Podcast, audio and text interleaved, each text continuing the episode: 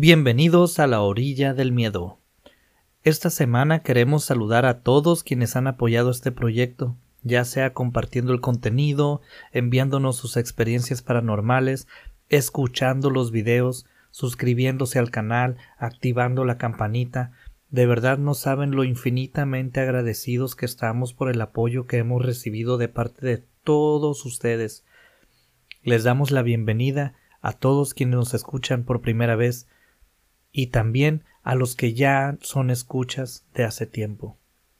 Los invitamos a tomar una taza de café, té o su bebida favorita y a escuchar los sonidos de La orilla del miedo. Iniciamos. La orilla del miedo, donde tus historias hayan vida. Hayan vida. Llegamos a la ciudad de La Paz hace algunos años. Nosotros somos de Oaxaca. Mi esposo, mi hija y yo formamos una familia pequeña, pero que nos amamos mucho. Mi esposo trabajaba en la construcción. Él es albañil desde que era muy chico. Aprendió con el hermano de mi suegra. Desde muy pequeño lo mandaban con aquel tío a trabajar para que pudiera aprender el oficio, y así, de paso, mi esposo ayudaba en su casa llevando un poco de dinero. Cuando él y yo nos conocimos, no tardamos mucho tiempo en irnos a vivir juntos. José, mi esposo, ya trabajaba por su cuenta, ya no dependía de aquel tío para conseguir trabajo. Los años y la vida le habían dado suficiente experiencia para que él solo pudiera hacerse cargo de los trabajos de manera independiente. Aún trabajaba en ocasiones con su tío, pero era, más bien, para colaborar entre ellos. Ya no tenían una relación de patrón o empleado o de maestro o aprendiz. Nuestra vida no fue fácil. A pesar de que mi esposo es muy hábil y dedicado a su profesión, las oportunidades eran reducidas, y en Oaxaca no encontramos las circunstancias necesarias para lograr una vida estable. Cuando nació nuestra hija Flor, mi esposo, muy preocupado, me dijo que iba a estar muy difícil lograr salir adelante, que teníamos muchas cosas en contra. No contábamos con una casa, tampoco con un ingreso fijo, había mucha competencia en el área laboral, lo que generaba que los precios se desplomaran. Sin embargo, mi esposo tenía una tía en la ciudad de La Paz. Ella se había ido desde hace algunos años y al parecer mantenía pláticas telefónicas con mi esposo José y habían vislumbrado la oportunidad de irnos a vivir allá.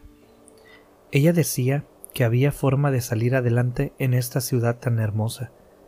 Así que nos llenamos de valor, empacamos nuestras cosas y cargamos a Flor. Nos aventuramos a esta nueva ciudad con mucho miedo, sí, pero con toda la decisión de trabajar para salir adelante. Cuando llegamos aquí, nuestra hija tenía cuatro años y aún no la apuntábamos en ninguna escuela. En nuestra familia se acostumbraba que hasta los seis años los metes a estudiar, así que Florecita aún no estaba en ninguna escuela inscrita. La señora María, la tía de mi esposo, tenía a muchas personas viviendo en su casa, algunos amigos de ella, y a otros eran amigos de su esposo, que también habían venido desde Oaxaca. El esposo de la señora María trabaja también en la construcción y ayuda a quienes recién llegan de Oaxaca dándoles trabajo y hogar por algún tiempo. Cuando nosotros llegamos, eran muchos los que vivían en aquella casa, así que no podíamos llegar a vivir con ellos, pero nos prestaron una casa de la señora María, que estaba cerca de donde ellos vivían. Era apenas una construcción, no estaba terminada y tenía un patio de enfrente con un árbol de tamarindo enorme, una casa con dos habitaciones y un espacio que servía de sala, comedor y cocina. No estaba bonita, era una casa que no tenía acabado en sus paredes, aún se podía ver los bloques y en algunos espacios esos bloques estaban deshaciendo. Tenía una ventana rota, pero tenía protecciones o rejas, como le digan, y un techo. Con eso nos bastaba, y nosotros estábamos muy agradecidos. En las mañanas íbamos a desayunar con la señora María. Mi esposo y el de la señora María se iban a trabajar temprano, y yo me quedaba con Flor en aquella casita que nos habían prestado. Dormimos en el piso los primeros días, y al poco tiempo improvisamos una cama con una tabla y bloques. Nosotros nunca hemos sido de las personas que se les cierra el mundo. Rápidamente preparé una hornilla en el patio y poco a poco empecé a preparar aquel espacio. Pero, ¿saben qué no les conté? El por qué ninguno de aquellas otras personas vivían en esta casa.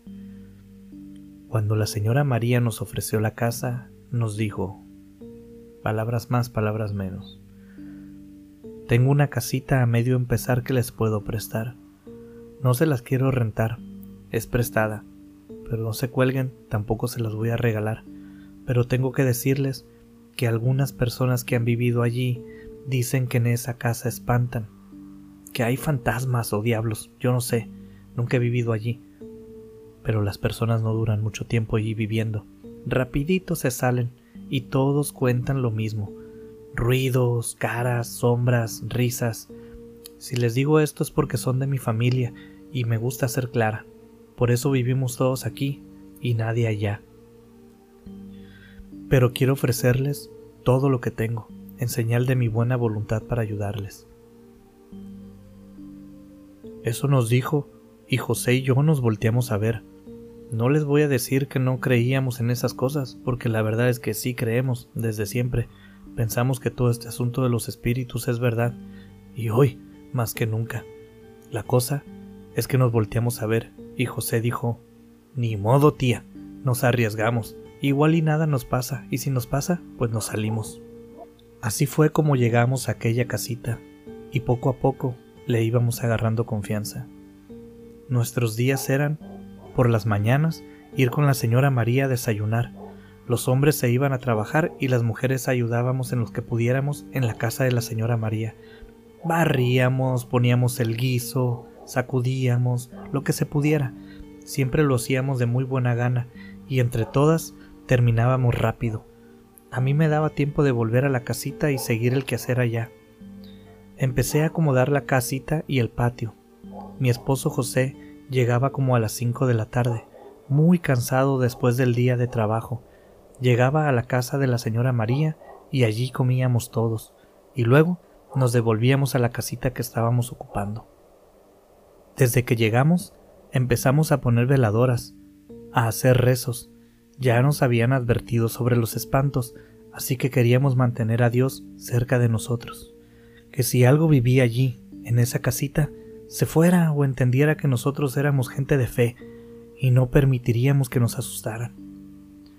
Así pues, después de comer en casa de la señora María, nos íbamos a nuestra casa, que estaba como a cinco minutos caminando.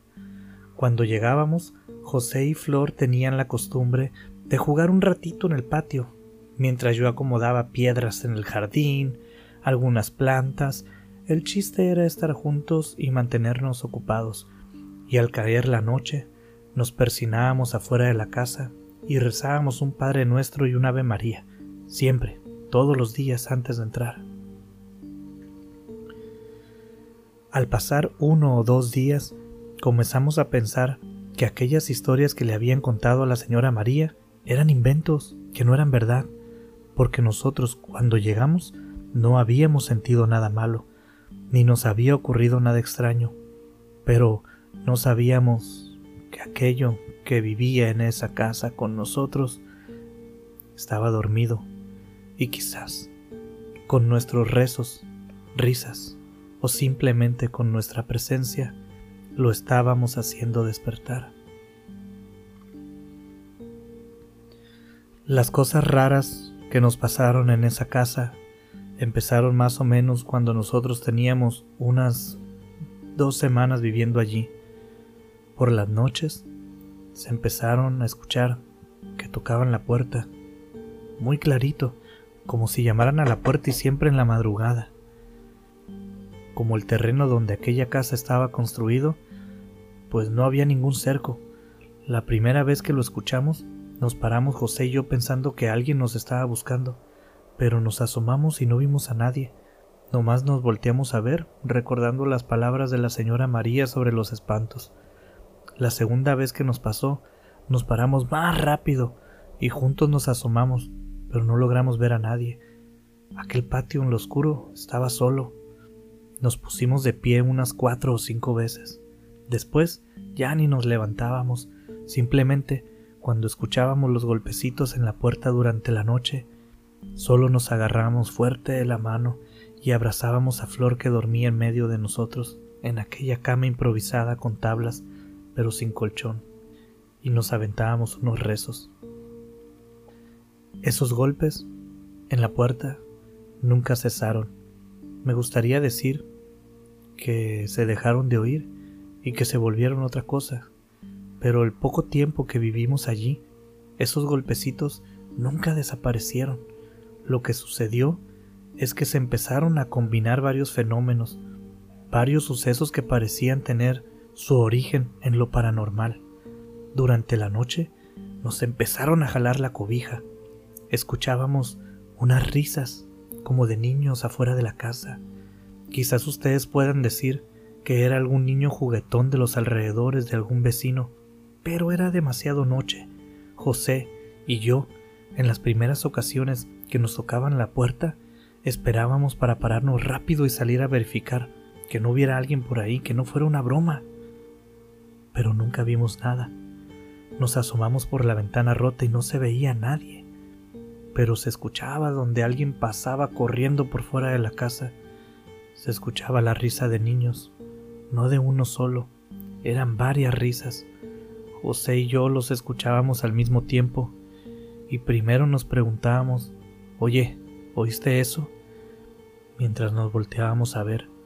Con el tiempo, sin decirnos nada, nos empezamos nomás a apretar las manos y siempre coincidía que los dos escuchábamos los sonidos, veíamos las sombras al mismo tiempo los dos lo escuchábamos juntos cuando aquellos sonidos se hacían presentes. Una mañana vi a Flor muy entretenida corriendo. Entraba y salía de la casa, andaba jugando. Todos los niños juegan, no tiene nada de raro. Pero una mamá sabe, sabe los juegos y los modos de sus hijos, y yo sabía que Flor traía algo extraño. No se estaba comportando de manera normal. No lo hacía de manera que diera miedo tampoco, simplemente era algo diferente. Y yo podía notar eso, algo dentro de mí me decía que no estaba comportándose como siempre lo hacía. Y le pregunté, ¿qué andas haciendo, mija?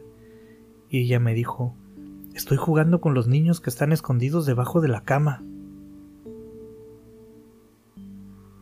Caray. Yo sinceramente no estaba preparado para una respuesta de este tipo. Ni me lo esperaba ni lo vi venir. Me dejó fría y casi sin poder moverme. Le dije a Flor que viniera y le pregunté que cómo eran aquellos niños. Y me dijo No lo sé bien, mamá. Se esconden cuando me ven, pero parece que quieren que los corretee porque me miran y cuando yo los empiezo a ver salen corriendo y luego se asoman otra vez y cuando ya los voy a ver vuelven a salir corriendo. Se esconden. No logro verlos bien, pero son tres niños, estoy segura. También le pregunté cuánto tiempo tenía jugando con ellos y me dijo, Hace algunos días yo estaba aquí en el patio y escuché la voz de unos niños allí en esos matorrales que están a un lado de ese arbolote. Dijo esto mientras me señalaba exactamente el lugar. Después, Flor continuó. Me acerqué para escuchar mejor y una voz me preguntó si le daba permiso de entrar a la casa. Me dijo que era para jugar conmigo. Yo le dije que sí, pero nunca los he visto bien. Solo sé que se esconden debajo de la cama y cuando me asomo para verlos, cuando me he asomado debajo de la cama, ya no están. Yo no podía creerlo. Si había algún espanto en esa casa, mi hija lo había dejado entrar. Sin querer, tal vez, pero pensé, pinche espíritu maldito. Fue y se tomó ventaja de la más inocente. Me dio muchísimo coraje, porque a pesar de que sí creo en estas cosas de espíritus y brujerías, no me dan miedo. Sé que mi Señor Dios Todopoderoso siempre está a mi lado y me protege, porque tengo muchísima fe. Ese día nos fuimos Flor y yo a la casa de la señora María a esperar a José, y yo aproveché para contarle a la señora María lo que me había contado Flor. La señora María me dijo Sálganse de allí, sálganse de allí, mi niña. Ese no es un buen lugar. Soy una tonta por habérselos ofrecido. Tampoco lo quiero regalar, pero no lo he podido vender. A como te estoy escuchando, te oigo como si quisieras pelear con ellos, y a eso no se le puede dar de palos. Mejor sálganse de una vez. Se les está queriendo arrimar a Florecita y mírala a ella como es de inocente y juguetona. Con todo mundo platica y corre. La señora María y yo nos quedamos en silencio viendo a mi hija jugar. Y así, ese día, aquel tema se perdió en el aire y en el tiempo. Mi hija Flor siempre fue una niña muy alegre, juguetona, por todo sonreía. No podía ver una flor bonita en el camino, porque se reía de lo bonita de la flor, y si veía una flor fea, se reía porque estaba fea Siempre tenía un motivo para sonreír. Siempre sacaba alguna broma o una pregunta que te sacaba una carcajada. Y nunca te dejaba solo. Ella se carcajeaba contigo.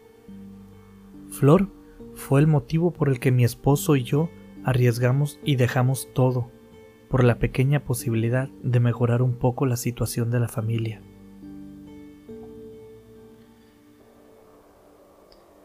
A Flor ya le habíamos enseñado algunos rezos pero lo hacía de manera mecánica. No sabía que en verdad aquellas palabras eran oraciones de fe y que deben ser recitadas con fuerza, con esperanza, a manera de petición. Líbranos, Señor, de todo mal. Así, empezamos a enseñarle a hacerlo de ese modo. Empezamos a enseñarle a Flor que aquellos niños eran malos y que por eso se escondían de ella y de sus padres, porque eran cosas malas y que al igual que las travesuras no las quieres contar, se esconden. Aquellos niños querían mantenerse ocultos. Le dijimos que no debía hablar con ellos, ni jugar con ellos, ni contestarles más, que se alejara, y al mismo tiempo empezamos a enseñarle a rezar en forma, como cosa seria. José y yo estábamos decididos a hacerle frente a aquello que vivía con nosotros. Pero una noche Estábamos acostados y los fenómenos empezaron de nuevo, pero esta vez eran muy intensos. No sabría qué palabra usar, porque no fue que se escucharan sonidos más fuertes, sino que se sentían más. Es como si algún sentido que no sabemos que tenemos se activara y la adrenalina o la emoción estuvieran al 100%, quizás 200%. Es esa sensación cuando pasas por un callejón oscuro y sabes que no hay amenazas, por lo menos no se ven, pero algo te mantiene alerta. No físicamente, pero pareciera que alguna especie de recubrimiento alrededor tuyo se pusiera muy sensible. Escuchas mejor. No sé cómo decirlo, pero José y yo, antes de dormir, nos percatamos de que estábamos sintiendo esto. Estábamos acostados todos juntitos como siempre, cuando empezó el fenómeno que más me molestaba, los galones de la cobija. Teníamos una cobija de tilma, de esas que tienen cuadritos y barbitas, y de repente se sentían como jalaban la cobija hacia los pies. Uy, ahí me caía muy gordo aquel fenómeno. Todos me caían mal, pero ese lo sentía personal, como si lo hicieran especialmente para molestarme a mí. Esa noche fue diferente. El aire se sentía más espeso, se sentía más denso. No podíamos dormir ni José ni yo. Cuando ya estábamos acostados y Flor se había dormido, él me dijo, Hoy se siente más feo, Lupita. Hoy no vamos a tener una buena noche. Me lo dijo con sus ojos bien abiertos y con una voz muy baja, pero muy alerta.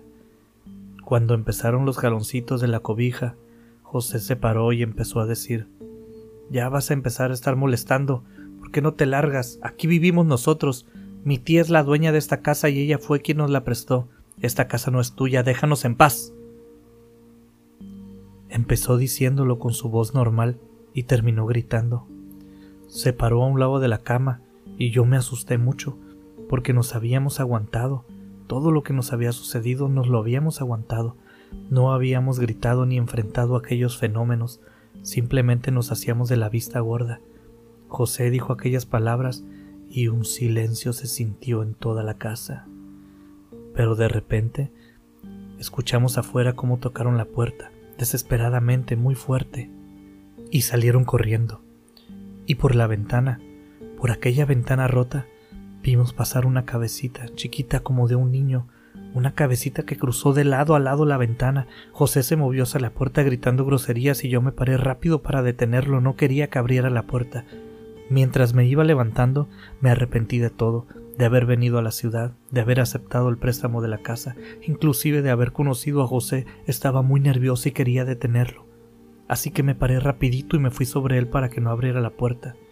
Ya al día siguiente nos podríamos ir, o si José quería, a lo mejor esa misma noche, pero más al ratito. Pero en ese momento, por algún extraño presentimiento no quería que abriera la puerta, Quería detenerlo y casi casi me plancé sobre él mientras le gritaba José, no, por favor, detente, no abras. Y entonces un grito. Aquel grito fue horrible. Hizo que mi mente, corazón y cuerpo se detuvieran de golpe y juntos. Estoy segura que a José le pasó igual. Cuando lo escuchamos, todo nuestro mundo se detuvo. Fue en una fracción de segundo pero sentí como si el tiempo se hubiera detenido y yo estuviera condenada a una eterna agonía. Ese fue el día que más miedo he sentido en toda mi vida. El grito era de nuestra hija Flor, desde la cama, detrás de nosotros. Un solo grito de susto. No gritó mamá, no gritó papá, ni pidió ayuda. Solo fue el grito de una niña muerta de miedo. Pude ver que José giró su cabeza hacia la cama al mismo tiempo que yo lo hacía. Los dos nos giramos al mismo tiempo y les puedo jurar que lo que vi, lo vimos mi esposo y yo. Lo vimos juntos. Yo no pude reaccionar tan rápido como José. Él se movió como un rayo, más rápido de lo normal creo, o por lo menos así me pareció. Vi algo que salía de debajo de nuestra cama. Pude ver una especie de brazo de color gris. Tenía una mano que, a pesar de que no los pude contar, casi les aseguro que tenía más de cinco dedos, larguísimos, huesudos, con uñas con manchas negras, largas. Ese brazo estaba saliendo de debajo de la cama y tomaba a mi niña por un tobillo. Mientras la jalaba, la niña estaba gritando. Cuando yo me giré, aquel brazo le dio un tirón muy fuerte y la niña cayó al suelo. José pasó por un lado de mí y se lanzó sobre Flor cayendo encima de ella y sujetándola. Vi que Flor fue arrastrada literalmente hacia debajo de aquella cama y mi esposo se aferró a los brazos de la niña cuando se la quitaron del pecho. No crean que la cama estaba alta. Eso volvía aún más rara aquella visión, aquella escena. La cama no eran más que ladrillos puestos sobre el suelo y una madera sobre los ladrillos. Pusimos dos ladrillos por esquina y otros dos en el centro. Tenía, por así decirlo, cinco patas. Era un espacio muy pequeño entre el suelo y la madera. José se lanzó sobre Flor y la abrazó, pero no fue suficiente. De un solo tirón se la sacaron de entre sus brazos. José le tiró otro agarrón y la tomó de un brazo. Las piernas de mi niña estaban debajo de la cama, y José la tomaba de un brazo y luego la tomó del otro. Estaba mi esposo luchando con aquello. La niña se sacudía como intentando zafarse cuando de pronto José me gritó Ayúdame, mujer. Hasta ese momento no había podido moverme. Quería ir, agarrar a mi niña y jalarla, ayudar a mi esposo, quizás agarrar una silla y pegarle aquel tétrico brazo de no sé qué cosa. Quería rezar, Quería ayudar de alguna forma, pero no había podido. No pude más que quedarme quieta. La valentía que según yo había mostrado antes al querer hacerle frente a lo que fuera, se había esfumado. Definitivamente uno no puede estar preparado para algo así, por más que lo intente. Pero aquel grito de mi esposo me sacó totalmente del entumecimiento, y de una manera torpe me empecé a mover. Por suerte no me caí, avancé hacia la cama, y cuando iba a agacharme a jalar a, José o a Flor, algo dentro de mí se inspiró, y de nuevo tomé valor, quizás porque ya estaba cerca de mi familia, y ahora ya estaba dentro de aquel desastre, no como una simple espectadora, como hacía unos segundos atrás, ahora lo estaba viviendo yo misma. Algo dentro de mí se activó y pensé, si vamos a hacerle frente, le vamos a hacer frente con todo lo que implique y pase lo que pase. Así que dije muy fuerte, maldito seas, Dios está con nosotros y si quieres pelear vamos a pelear. Mientras decía esto, levanté la madera que hacía de cama y que en ese momento estaba sobre mi hija. La levanté de golpe con mis dos manos, no estaba muy pesada, Solo tenía dos cobijas encima. Cuán pesada podía estar. La levanté con todas mis fuerzas. Una cobija era para no dormir sobre la madera y otra para taparnos. El caso es que la levanté y me sentí llena de energía. Si a mí me preguntan, Dios estaba detrás de mí en ese momento. Sentí que lo que fuera que apareciera delante de mí no tenía oportunidad contra nosotros, contra nuestra fuerza, contra mi fuerza de madre pero no fue necesario ningún enfrentamiento. Levanté la madera y no había nada, solo el piso de aquella casa que la señora María nos había prestado con advertencias y deseándonos buena suerte. Mi esposo tenía su cara frente a la de Flor. Estaban frente a frente mirándose. Las piernas de mi hija estaban donde antes era la parte de abajo de la cama. Sus brazos estaban extendidos, de donde mi esposo la estaba tomando fuertemente. Miré a mi hija y ésta tenía los ojos cerrados, muy apretados, pero tenía una expresión de miedo en su cara. Y entonces miré a José. Nunca, en toda mi vida de conocerlo, le había visto aquella mirada. Tenía sus ojos abiertos de par en par. Nunca le había visto tan abiertos sus ojos. Tenía la boca cerrada y su rostro tenía una expresión de vacío no reflejaba nada, solo tenía aquellos ojos tan grandes. Me acerqué a él y destrabé con mucha dificultad los dedos con los que apretaba los brazos de Flor. Cargué a mi niña y ayudé a mi esposo a levantarse.